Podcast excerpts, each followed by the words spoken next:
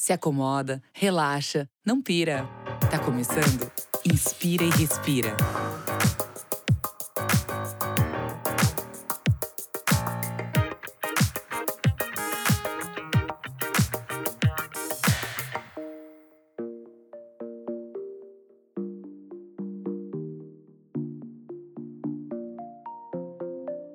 Muito bom dia, boa tarde, boa noite. Eu sou Rafael Oliver e você está ouvindo um podcast do canal Hypeness. Diretamente dos estúdios virtuais da Webidia, hoje a gente está aqui com um convidado que é pura inspiração. Formado em jornalismo e mestre em literatura brasileira pela Universidade Federal do Rio Grande do Sul, publicou 43 livros entre poesias, crônicas, infanto-juvenis e reportagens, detentor de mais de 20 prêmios literários. Atua como comentarista do programa Encontro com Fátima Bernardes e é colunista do jornal Zero Hora. Já foi escolhido pela revista Época como uma das 27 personalidades mais influentes na internet. Com vocês, Fabrício Carpinejar. Muito bem-vindo, Fabrício. Tudo bem com você? Tudo ótimo, obrigado pelo convite. É muito bom estar entre vocês. Você prefere carpinejar, Fabrício, como você prefere? Fabrício é só quando a minha esposa tá me xingando. Tá certo, carpinejar.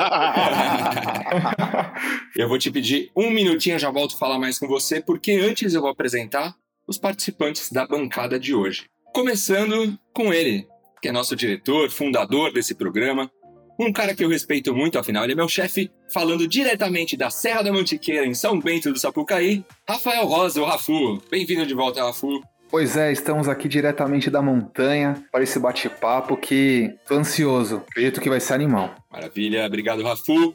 Estamos também com ela, diretamente de Osório, Rio Grande do Sul. Ganhadora de prêmios no Brasil e no mundo, o QI mais alto desse programa, com ela por perto eu me sinto muito burro. Juliana da Voglio Estradioto, a menina asteroide. E aí, Ju? Fala, gurizada, tudo bem? E não tem porque se sentir burro, estamos todos no mesmo barco. Prazer estar aqui. Valeu, obrigado, Ju. Lembrando que o Inspire e Respira é um podcast do canal Hypeness. Acesse hypeness.com.br, assine o feed no Spotify, iTunes ou outros agregadores.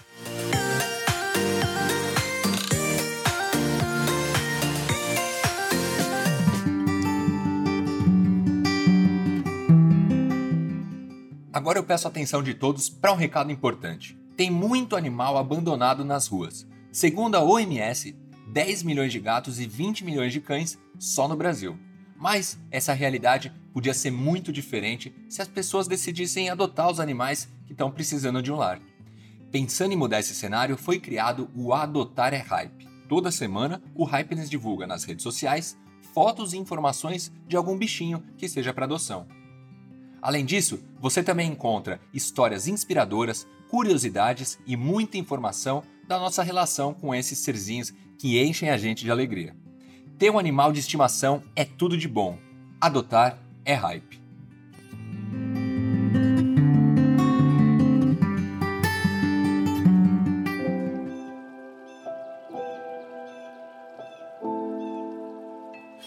Inspirando informação.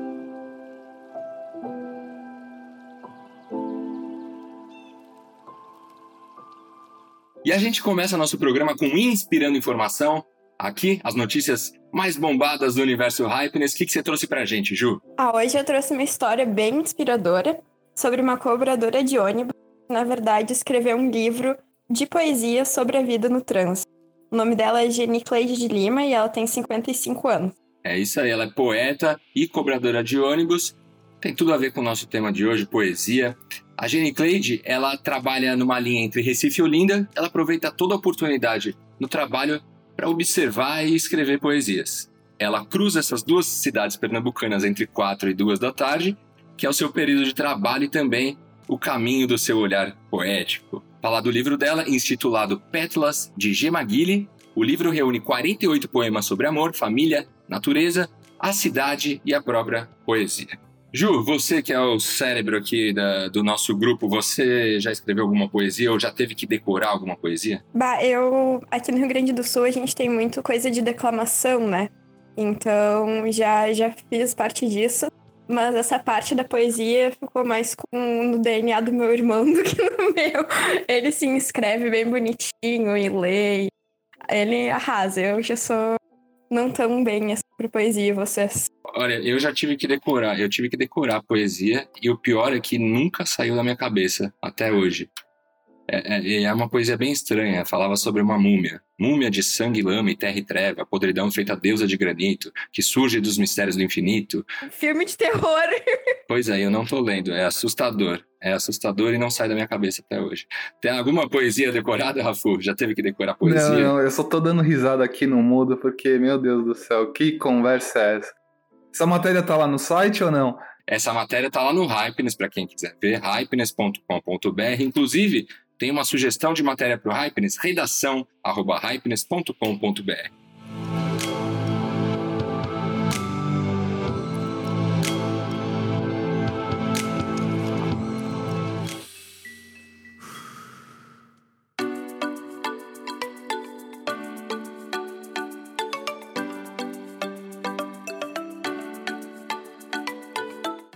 Agora sim chegou o momento da nossa entrevista do dia com ele, detentor de mais de 20 prêmios literários, Fabrício Carpinejar.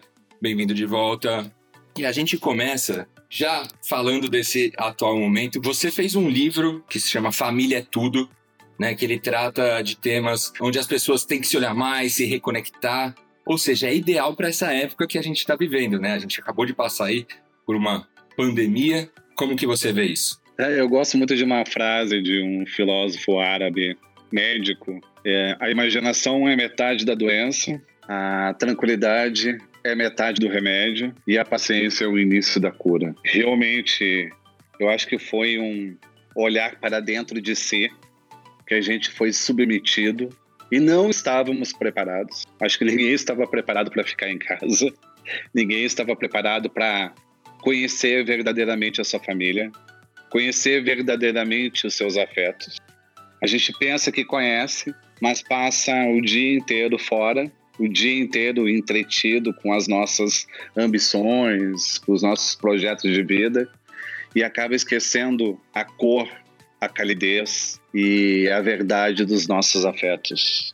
E é difícil, eu acho que as pessoas não estão cuidando da solidão, né? As pessoas não têm mais um tempo com elas, aquele tempo de ler um livro, ouvir uma música, ter um passatempo, ter um passatempo doido. Eu acho que a gente, as pessoas estão ficando doentes emocionalmente, aquelas doenças silenciosas da ansiedade ou do pânico, não porque estão sozinhas, mas porque não conseguem ficar mais sozinhas. Putz, exatamente, né? Você acha que foi um mal necessário? Não, não, nunca diria isso. Eu nunca vou banalizar nenhuma morte eu nunca vou colocar nessa onda de sacrifício. Ah, isso é importantíssimo para a gente reequilibrar a humanidade.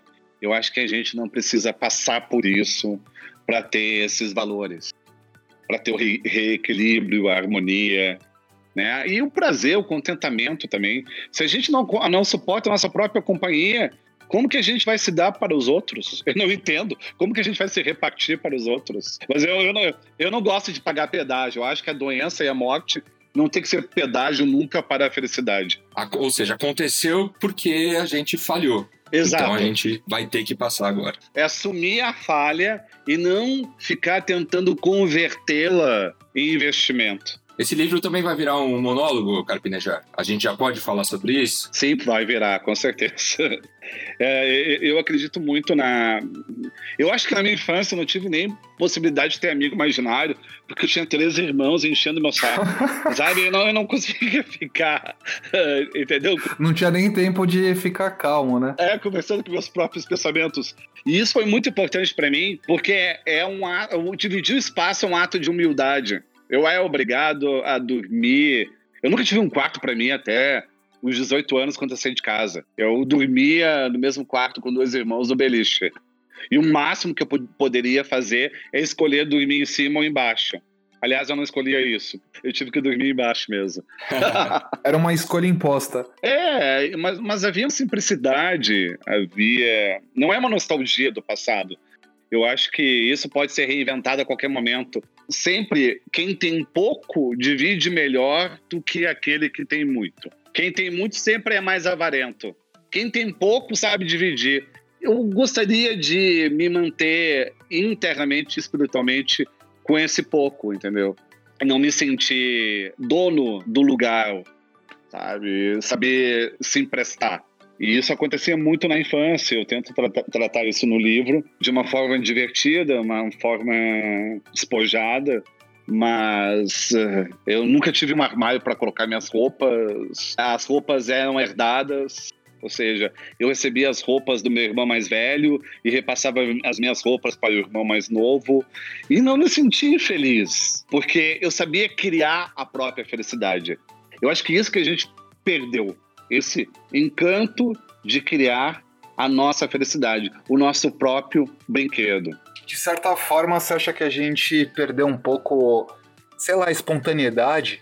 Até mesmo associado com esse medo dos robôs, né? Que todo mundo acaba tendo medo. O medo é justamente da gente não conseguir mais pensar. Exato. A, a gente não consegue. Uh, a gente tem uma ideia até separar o pensamento da emoção. Pelo contrário, né? A gente se emociona pelo pensamento e a gente fica esperando de fora todas as alegrias externas prontas.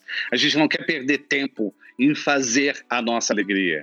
A gente quer desfrutá-la. Somos apenas consumidores, não mais fabricantes da própria alegria. Ou seja, é o faz de conta, é imaginação, é fantasia. Como a gente sabe que um casamento pode dar certo? Não quando reparte a memória. Todo mundo sabe repartir a memória. Todo mundo sabe contar como foi seu dia. A gente sabe que o casamento pode dar certo quando ambos repartem as suas fantasias, suas excentricidades mentais, aquilo que gostaria de ser, aquilo que gostaria de fazer, aquilo que agrada, aquilo que não agrada. Eu acho que é muito bonito isso. A gente não está mais partilhando os nossos sonhos, as nossas fantasias. Eu, eu nunca precisei de brinquedos. Eu criava meu brinquedo. Eu pegava uma tampa de lata de lixo e transformava aquilo em escudo. Eu pegava uma vassoura e transformava aquilo em lança. E, e assim por diante. Com uma corda, eu podia criar um balanço. E assim por diante. É, eu só queria é, estar ativo na imaginação. E a nossa imaginação, eu acho que está desativada. Curioso, você disse que nunca teve amigo imaginário. Eu também, eu sempre ficava com inveja as pessoas falam, ah, tem amigo imaginário. Eu também nunca tive. O máximo que eu fiz foi brincar com o do meu primo uma vez, mas só foi só isso. mas como assim? Tu brincou com o amigo imaginário do primo, mas tu conseguiu... É porque eu não tinha meu. Você é o primeiro que pediu um amigo emprestado de alguém. Pois é. Ou um amigo imaginário emprestado de alguém. já falando mais sobre a infância, você tem quatro livros que tratam muito sobre bullying, né? E eles, inclusive, foram selecionados para serem distribuídos em escolas públicas. De onde que veio a inspiração para tratar sobre esse tema? Você sofreu com isso quando era jovem? Conta pra gente. Eu sofri quando era jovem, sim, eu sofri quando era criança. Sempre recorri ao senso de humor autocrítica, ou seja, rir de mim mesmo para tornar velha a piada na boca do outro. É uma boa tática, ou seja, se a pessoa vai me debochar de mim, eu me debocho antes e a pessoa fica sem ter o que dizer.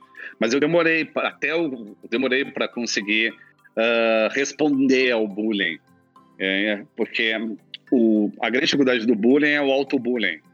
Você sabendo que vai sofrer, passa todo o tempo sofrendo a véspera do sofrimento. Você sabe que vai se incomodar na escola, então, desde antes, você já imagina tudo que pode acontecer de ruim. E vai se isolando, e vai uh, evitando contatos. Eu, no começo do bullying, eu tomava o caminho mais longo para voltar para casa só para evitar me encontrar com algum colega que poderia me chacotar. Eu saía pelos fundos da escola, não saía pela frente. Nossa, você, quem sofre bullying fica antissocial.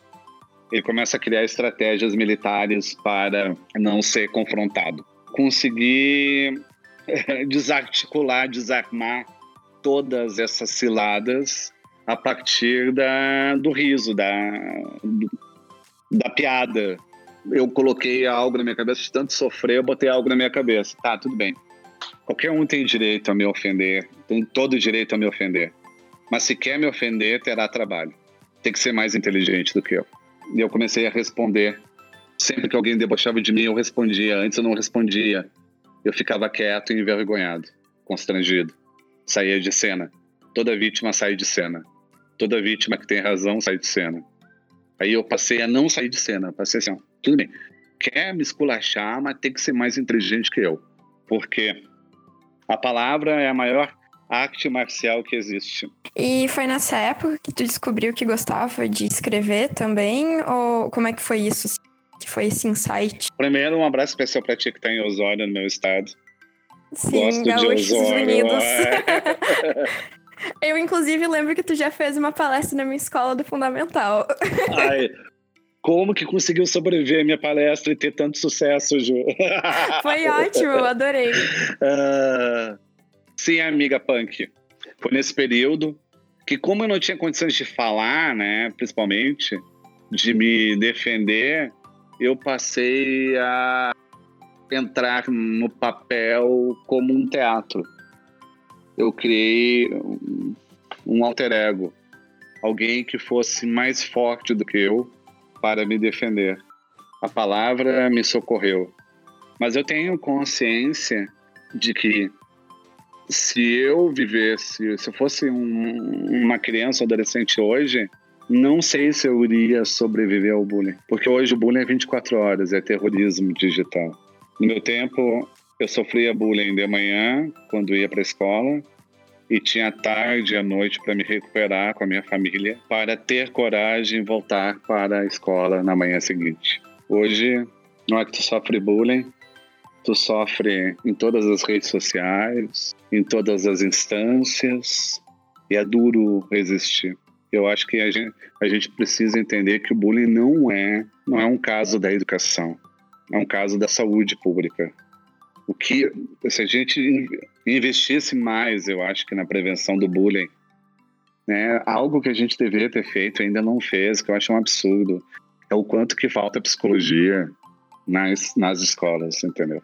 A gente ainda tem as escolas na, na idade medieval. Como que psicologia não é uma disciplina obrigatória? Aí, Não, a gente está na contramão, não sei, estou tirando filosofia, tirando tudo, entendeu? Mas a psicologia precisava, a gente precisa entender como funciona a nossa mecânica, o nosso inconsciente, os nossos relacionamentos, os nossos atos falhos, nossos recalques. E a criança tem capacidade de entender isso o quanto antes. A gente ainda trabalha a questão da terapia ou do psicólogo para o adolescente como uma espécie de, de correção de comportamento. Há alguma coisa muito errada com aquele adolescente, então ele precisa de psicólogo. É complicado mesmo, A né? gente deveria trazer o psicólogo para, principalmente, quem está dando muito certo, para continuar dando muito certo. Eu queria até aproveitar e pegar um gancho, porque eu queria saber um pouco mais da sua carreira de jornalista. Né? O quanto de repente você acaba utilizando essa, né, essa voz como jornalista até para atuar nessa frente. E no que acaba se assemelhando nessas duas profissões, além de ter que escrever bem. a obsessão do erro, né? Quem escreve bem tem a obsessão do erro. Tem a obsessão da vírgula, tem a obsessão de tudo, tem a obsessão da conjugação. O texto nunca morre. Quem não é jornalista não sabe o quanto o jornalista sofre. Ele lembra do texto dele, de repente, de noite, não é que tá dormindo, e pensa: eu errei ali. Nossa senhora. Tem uma viuvinha naquele texto. Exato. E tu vai, mesmo que ninguém tenha reparado, tu vai ali com maior vergonha tentar corrigir. Eu acho que eu tenho muito disso. Eu sou, eu sou obcecado. Eu acho que o jornalismo traz a obsessão. Eh, O jornalista é, é- é- sofre de toque, né? é absurdamente compulsivo. E isso eu acho que me fortaleceu, principalmente na arte de contar as histórias dos outros, na arte de escutar, na arte de eh, ficar numa pauta, ficar numa matéria. Tu vai fazer uma matéria, certo? Tu tem que seguir uma pauta, um assunto. Mas tu ficar lá mesmo depois que conseguiu o teu assunto. Sempre que você fica além do que precisava, é que surgem sempre as melhores matérias. Quando as pessoas estão desobrigadas a falar, é que elas começam realmente a falar. Bloqueio criativo, Carpinejar. Rola às vezes, falta de inspiração e como resolver isso? é um luxo. Tem um bloqueio criativo que. é- Nossa! Não há bloqueio criativo que sobreviva a um Rivotril. Nossa! Eu já tava mais apelando pra um banho, assim, uma coisa mais light. Ah, para! Pra quê? o banho é muito demorado. Rivotril é na hora, é o estalo. É, eu, eu, eu, gosto muito de escrever, eu amo escrever. Escrever pra mim é o equivalente a dançar. Eu não sei dançar, por isso que eu escrevo. Você já foi até chamado de poeta do Twitter, né? Ali é um espaço muito bom, inclusive, mesmo sendo Hoje em dia tem até um pouquinho mais de caracteres, né? Mas é um espaço limitado ali para escrever. Tem as threads e tudo mais, mas como é que é essa relação por lá? Eu era poeta do Twitter na medida que o Twitter permitia poesia. Hoje é o um maniqueísmo total. Nossa, é, é uma sangueira danada. Mas hoje a rede voltou um pouco, né? É, pelo que ela já foi um dia assim de de funções mesmo, até mesmo de jornalismo, eu acredito. Não sei, é uma percepção minha do meu lado. Para mim, o Twitter é muito importante para saber o que, que realmente está acontecendo, né? Eu acho que o Twitter ainda é uma fonte de notícias, sabe? A forma mais rápida de estar antenado. E gosto da, dessa interação pela escrita, pelas frases, pelo pensamento, sabe? Sem, sem fotinho, uh, sem imagem sem decoração, sem floreio. Eu acho que o Twitter é mais potes assim, mais punk, mais. Uh, eu acho que é mais um ringue antigo. E, e me agrada. Uh, inclusive, quando eu sou ofendido, se eu sou ofendido por inteligência, sabe, eu, eu gosto. Eu, eu, eu, meu masoquismo sempre inclui a inteligência. Esse é o game, né? Esse game você gosta de jogar. Ah, eu gosto, eu gosto. Eu gosto de jogar. Eu gosto de jogar a questão do pensamento mesmo, sabe? A questão da réplica, da tréplica, daquela, sabe, do duelo do repentista. No, no Rio Grande do Sul a gente tem os trovadores. É, deixar o outro em silêncio, roubar a voz do outro. Poderoso isso, né? Deixar ele sem ação. É, roubar a voz do outro é muito poderoso, nossa. A gente não tem como nos curar dos sentimentos ruins. A gente só tem que colocá-los em atividade, trabalhando. Então eu tento colocar a minha raiva trabalhando, todos esses sentimentos ruins que eu tenho, eu tento pelo menos discipliná-los. O, o, seu Instagram também é muito acessado, né, Carpina? Já tem mais de 600 mil seguidores. Inclusive você ficou famoso também pelos bilhetinhos no guardanapo, é, é assim que você chama? Isso, são os guardanapos poéticos. Para quem quiser seguir Fabrício Carpinejar, arroba Fabrício Carpinejar, tudo junto, vai lá, vale muito a pena. Você gosta desse reconhecimento nas redes sociais? É, é um dos maiores prêmios do trabalho? Ah, o maior prêmio do meu trabalho foi, eu acho que a minha mãe ter gostado, que ela é muito exigente de um livro meu, que é Cuide dos Pais Antes que Seja Tarde. Também, se eu não gostasse desse livro, o que, que ia sobrar? Ainda bem, né? É, mas é um reconhecimento bom. É, o, o guardanapo, ele não, ele não é fácil como todo mundo acredita. Porque é, se tu vai escrever um pouco mais firme, forte, você ah, fura a superfície fina. É guardanapo é difícil escrever, tu tem que segurar a tua mão. E eu gosto justamente dessa dificuldade. Com certeza, na hora que eu faço um guardanapo, pode, eu já, eu já rasguei uns três no caminho. Eu não tenho sido muito ecológico, não. Eu acho que devia ser até processado. É, mas é, é, Eu acho que é um resgate uh, do bilhetinho, do guardanapo que a gente usava no bar, no boteco, para anotar um número de telefone, para não esquecer uma ideia. E o guardanapo é aquilo que vai ser descartado, aquilo que vai ser jogado fora. E eu me sinto assim. Eu me sinto eu me sinto inútil e é bom se sentir inútil. A gente só tem liberdade quando a gente se sente inútil. Quem é muito útil está devendo algo para alguém. Genial. Vai lá, Ju. E falando em bilhetinho, né? Hoje em dia a gente tem um bloco de notas no telefone. Então, eu queria saber, assim, nessa questão da era da internet, né? Como é que a gente analisa os relacionamentos, tudo que a gente vive, porque tudo mudou. E as pessoas costumam apagar tudo, né? Elas, elas não deixam mais rastros se tu sai de um relacionamento, tu apaga tudo. E é, eu acho que a gente só vai guardar aquilo que realmente teve valor na sua memória. Mas não tem ajudado muito, eu acho. Eu acho que a gente perdeu a questão da escrita, né? A gente tinha um diário, a gente anotava tudo do diário com a nossa letra, a gente tinha mais um espaço de respiro, de inspirar. é, uma trégua para pensar o relacionamento e a gente não pensa o relacionamento, a gente entra no relacionamento de modo líquido, rápido, e já quer casar e já quer ficar junto. E em três meses de relacionamento, parece que tu já viveu 13 anos, que tu já fez tudo com a pessoa, já fez uma lua de mel, já apresentou para a família, já apresentou para os amigos, já conhece todos os teus lugares prediletos, e você olha depois de três meses para a pessoa e parece que é o fim. parece que chegou o fim, entendeu? Porque a gente não tem mais essa. A gente não quer fazer intimidade. A gente começa um relacionamento querendo que a pessoa nos ame. É um grande erro. A gente tem que começar um relacionamento querendo amar essa pessoa. Querendo amar a pessoa, não querendo ser amado. Eu não sei se eu, se eu respondi, Ju. Eu acho que não respondi. Não, mas tá. tá Respondeu bem. sim, tá ótimo, tá, Tá, ótimo. tá me Imagina. fazendo ficar reflexivo aqui. O papo A gente só tá tá em muito, choque muito. mesmo, o cara já. Não, em as choque. pessoas, as pessoas entram em relacionamentos por carência, entendeu? Com vaidade. Há, há, há- há 20 anos, pelo menos, havia essa preocupação. Eu quero entrar nessa relação quando eu amar alguém. Não, a gente não tem essa preocupação, a gente quer ser amado. Se aconteceu o amor da nossa parte, é sorte ou não. Isso torna todo mundo descartável, né? Todo mundo, de uma certa forma, tem uma facilidade para começar a relação e para terminar a relação. Caramba, mas como que isso foi acontecer assim? Qual é. O que, que você acha que deu esse twist, né? Em- diminuir essa relação, sabe? Ou sei lá, ou essa profundidade que talvez tinha, ou sei lá, ou tá tudo certo também, é só uma questão de mudança dos tempos, não sei que nem agora a gente, né? Essas coisas todas que estão acontecendo com o mundo. É estranho tudo isso, né? É eu estranho. Mas pode estar tudo certo. Eu É, posso estar pô. errado. Eu gosto disso, dessa, dessa percepção. Que é, é um novo ajuntamento.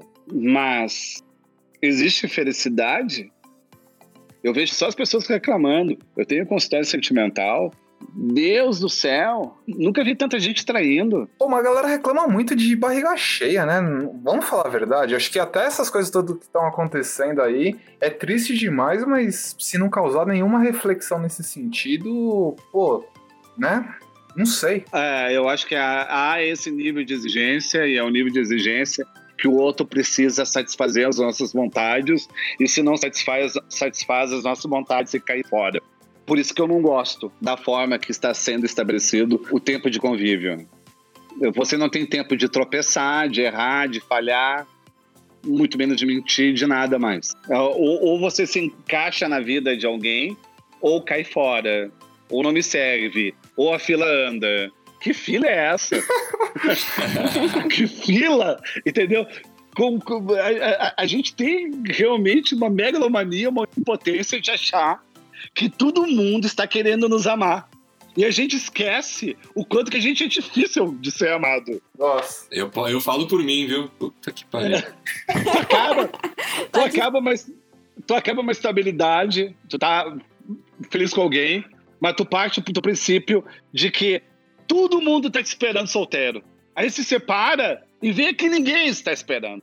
Descobre que não tem ninguém lá fora.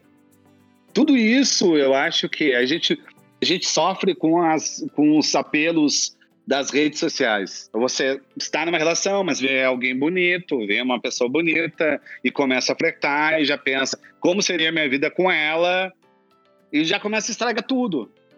Mas aí tu vai começar uma vida com, com, a partir de uma página do Instagram, de um post do Instagram, é, é uma superficialidade que me intriga. É isso aí. Acho que é aí que tá, né? Aquele twist ali talvez seja essa superficialidade. É, é, e aquilo que você não se envolve é muito ma mais fácil de se despedir. Como o que eu vejo hoje é que ninguém mais tem sofrido por amor. A fossa, ela é quase inexistente. Você se separa e no dia seguinte está com a melhor cara do mundo para trabalhar. Não bebe mais, não conversa mais com o garçom, Nem isso mais tem, né? não se desespera com os amigos, não escuta mais aquelas músicas ah, ou playlist de fossa. Uhum. Reginaldo Rossi, né? Sei lá. É, a separação tem sido indolor. Por quê?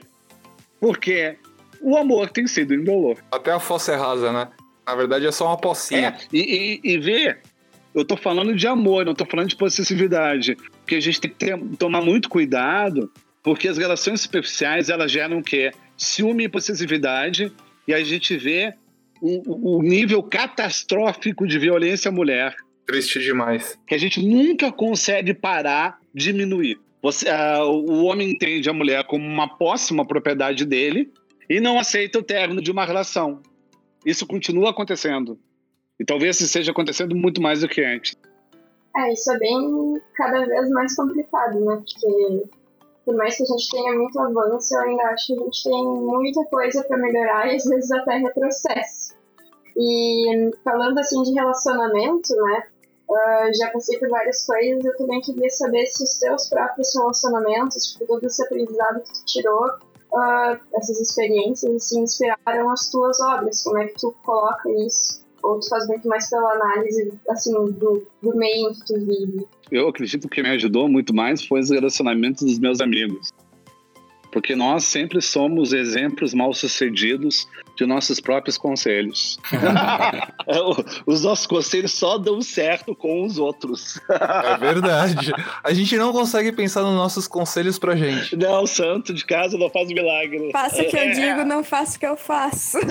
Até a gente tenta usar as palavras, mas é como a gente se confunde, se atrapalha. Ah, e tenta mudar de estratégia. Nossa, eu sempre fui um fracasso em estratégias porque eu sempre fui passional, intenso e, e, e sempre do princípio se é para errar, tem que errar com tudo. Não é para ser um erro qualquer. A minha ambição sempre foi ser um grande erro, talvez. E, e já que a gente está falando de, de problemas no, no relacionamento, eu também sempre nunca tive sucesso nos meus encontros. Conta pra gente, como que é o encontro com a Fátima Bernardes? Desde quando que você tá lá? Como que é o seu trabalho lá na Globo? A Fátima, acho que eu já estou há uns 4, 5 anos. Eu participei como convidado e ela gostou muito da minha participação, pediu que eu voltasse na semana seguinte, voltasse de novo, até que eu fiquei como fixo. A Fátima, ela é do mesmo jeito que você vê na tela. Ela é objetiva, simpática, ela é interessada. Ela não tem nem um pouquinho. Nem, se eu tivesse a fama da Fátima, ah, eu teria motivo para ser arrogante. E ela não é nada arrogante. Ou seja, William Bonner saiu perdendo. Ela saiu mesmo. E ela é encantadora pelo raciocínio, né? Ela tem um raciocínio presencial, de improviso, muito forte ela consegue unir o jornalismo e o entretenimento, como ninguém. De fazer as perguntas desagradáveis com suavidade, com delicadeza. Você nem sente que é desagradável, porque ela realmente passa uma empatia com perguntas ásperas. Eu nunca me imaginava estando lá e colaboro. Eu acho que mais com, com uma retaguarda poética, né? Tentar uh, trazer um olhar diferente para os grandes temas da atualidade. Legal. E quem te vê na TV, de repente sempre fica curioso. Da, da onde que veio os óculos escuros? Uh, da falta de sobrancelhas. Não veio da festa eletrônica? da onde que foi? Festa eletrônica? Uhum. é, pior que eu usava mesmo. Festa eletrônica eu usava mesmo. Uh, não, mas eu, eu gosto do óculos que... Porque no fundo eu sou tímido. Entendi, é uma proteção ali. Parece que é ridículo. Eu dou palestras, faço apresentações, falo com milhares de pessoas, mas eu sou tímido. E o óculos me deixa bem à vontade. Nas suas aulas e palestras você também usa? Não, não, não, não, não. Na aula eu não uso. Nunca usei na aula. É. Eu não, eu não falei na, na introdução, mas o Carpinejar também é professor. Eu devia ter usado, agora tu me lembrou. Eu acho que eu errei. Eu vou voltar da aula só para usar óculos. Mas também. Uh, uh, eu me emociono com facilidade. Também é uma maneira de disfarçar. E é uma curiosidade minha. Todos nós temos autores favoritos. Saber quem que é a tua inspiração, inspirações. E como que também é seu autor favorito de alguém, né? Meu autor favorito brasileiro é Rubem Braga. Ele foi o maior num gênero menor, que é crônica, e acho que mesmo hoje, lendo depois, a gente tem aquela ideia de que a crônica é o jornal que embrulha o peixe no dia seguinte. Mas no caso do Rubem Braga, ele embrulha as nossas emoções atemporalmente. E gosto muito de um poeta chileno, Nicanor Barra, é, que ele é ele é o contrário do Neruda. É um poeta mais contido, não é tão derramado, não é tão elegíaco. É um poeta da síntese, do aforismo. Eu gosto muito dele. E ser um autor favorito de alguém é absolutamente enrubescido. Eu não acredito nos elogios que eu recebo. E isso é do tempo, é do tempo do bullying. A única coisa é não o efeito colateral do bullying é desacreditar dos elogios e continuar trabalhando. Não, porque é isso. Você tá aí e é considerado um dos maiores aí que a gente tem no Brasil. Então você, você nunca trabalhou para chegar até, até isso? Foi despretensioso? Não, não é. Uh, eu trabalhei para ser ouvido. É, é eu trabalhei para poder falar. Eu estou num lucro danado. Eu fui considerado, eu fui diagnosticado com retardo mental aos sete anos. Então, ninguém acreditava que eu ia conseguir ler, escrever e me formar em qualquer coisa. Então, se eu já consegui fazer tudo que eu fiz, eu já estou com lucro, muito lucro. Caralho, velho, parabéns demais. Eu não sei competir, porque cada pessoa é um idioma à parte. Tem uma particularidade, tem uma exuberância. Aquilo que uma pessoa pode não gostar em si, pode me trazer em levo. Ah, se a pessoa não gosta dos seus dentes separados, eu posso adorar aquilo. Eu acho que a gente tem que cuidar em, em julgar os defeitos dos outros, que a nossa personalidade costuma estar presente justamente de uma forma mais pura no nosso defeito. Parabéns demais, Carpinejar. É, cara, sensacional assim sua sua história assim. É, não sabia dessa parte. Não sei o quanto que também você já abriu sobre isso da sua história. E assim, é sensacional. Ao mesmo tempo também que é, é aquele tipo de coisa também, né? De quando a gente acredita, é, não tem muita coisa que vai impedir da gente conseguir chegar lá. Independente do que chegar lá significa, sabe? Mas assim, eu, eu sou muito muito adepto de um, de um verso do, do Tyler Thomas, que é: se você não está ocupado nascendo, está ocupado morrendo. Eu acho que a gente precisa ser. Eu estou ocupado nascendo sempre, sempre estou ocupado. Mesmo quando alguma coisa não dá certo, é uma maneira de enxergar pela outra perspectiva. E, aliás, quando algo não dá certo, eu agradeço porque é uma forma mais rápida de enxergar pela outra perspectiva. Porque se fica dando, sabe aquela coisa de não dar certo nem dando errado, tu demora a perceber o que está acontecendo. Não, total. Eu gosto de rodear os fatos para não cometer uma injustiça. Uma injustiça comigo mesmo, né? Ô, Carpinejar, nessa época aí difícil para o brasileiro, queria que você terminasse deixando alguma mensagem positiva de inspiração para que as pessoas é, possam ser mais otimistas. O que, que você diria? Não atrofia a esperança. A esperança tem que ser praticada nos pequenos gestos, nos pequenos atos do cotidiano. A esperança a gente já tem que tá, estar tá usando no banho, no café da manhã, no almoço. A gente não tem que usar a esperança apenas para fazer um pedido. A gente tem que usar a esperança para não precisar uh, fazer o pedido. Eu acho que a gente tem uma. Um, é um erro, é um erro da, da nossa conduta é agradecer pouco.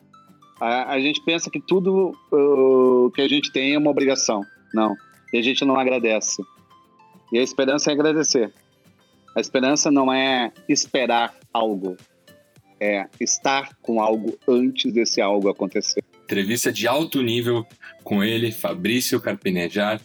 Carpinejar, quer convidar o pessoal, tem algum projeto chegando, redes sociais, eu já falei aqui, Fabrício, arroba Fabrício Carpinejar, tudo junto no Instagram.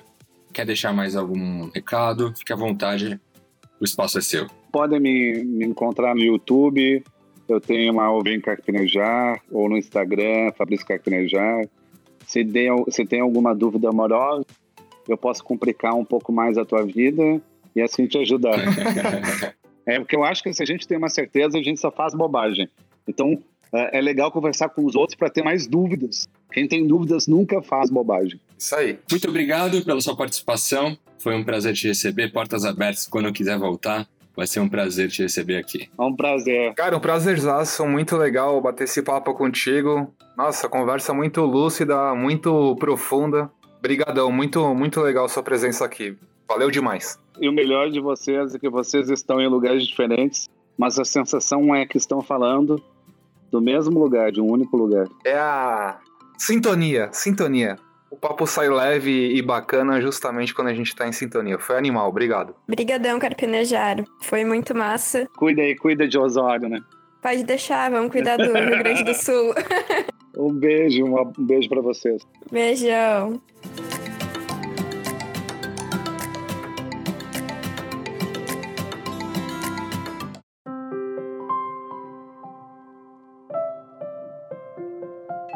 Respiro da semana.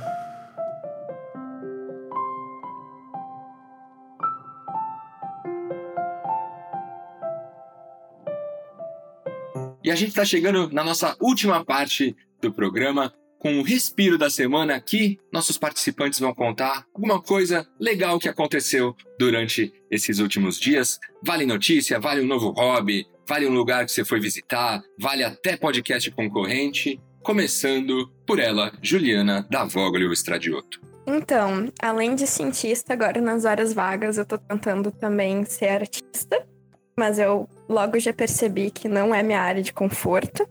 E nos últimos dias eu tô tentando aprender um novo hobby, então eu comecei a fazer aquarela. E aí eu fiz uh, umas aulas e também vi alguns vídeos no YouTube. E tem sido bem divertido, mas é, é bem difícil, assim, aprender alguma coisa e sair da zona de conforto. E acho que vou ter que continuar mesmo com a parte da ciência, porque não sei se deu muito certo. Vou insistir mais um pouco.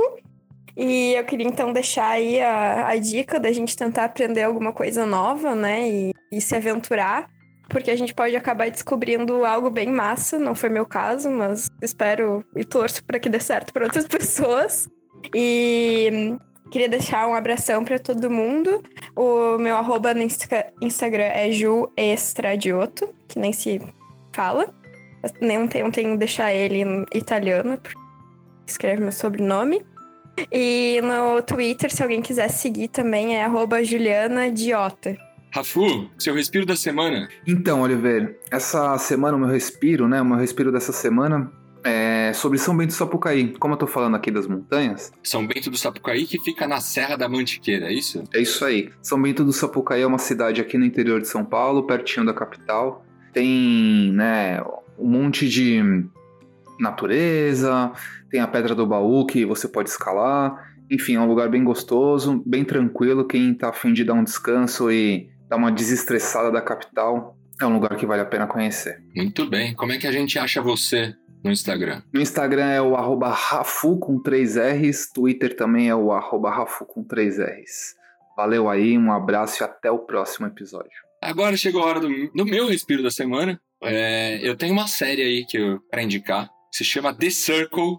Tem The Circle Internacional e tem The Circle Brasil. O que, que é? É um reality show que as pessoas ficam confinadas num prédio, cada um num apartamento, elas não podem se ver. E elas falam entre si por meio de um aplicativo que chama Circle.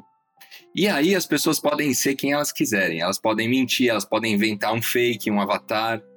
E aí elas vão aí fazer intrigas e, e panelas para ver quem que vai ser o próximo eliminado. Ou seja, é uma espécie de Big Brother Brasil virtual que mostra muito como que a gente está ficando superficial nas redes sociais. É quase um Big Brother coronavírus. É isso. Exatamente. Então fica aí minha indicação The Circle.